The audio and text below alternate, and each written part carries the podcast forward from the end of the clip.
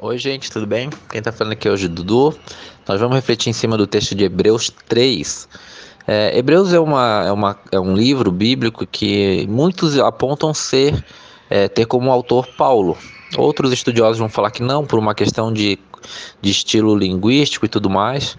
Mas o que se crê, que muitos creem que foi o próprio Paulo, sim, que escreveu essa carta. É, Paulo está falando aqui com o povo de Hebreus e ele está primeiro é, situando eles de quem é Jesus e quem é Moisés, para que o povo entendesse que, apesar de Moisés ter sido alguém muito usado por Deus, que Jesus, no entanto, é maior do que o próprio Moisés, né?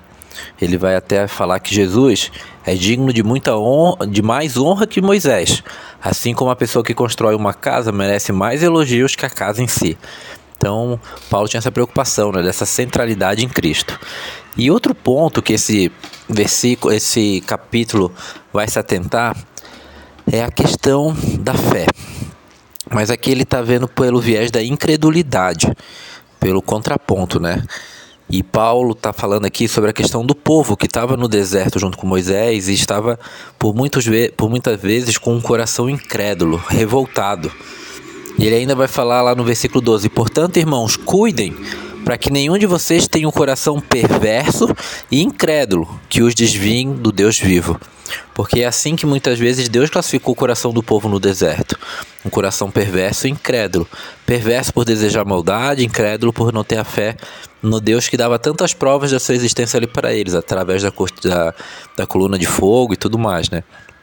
Ele ainda vai mostrar o quanto que Deus não se agrada de um coração assim. Ele vai falar, por exemplo, no 10: Por isso fiquei irado com aquela geração e disse: Seu coração sempre se desvia de mim.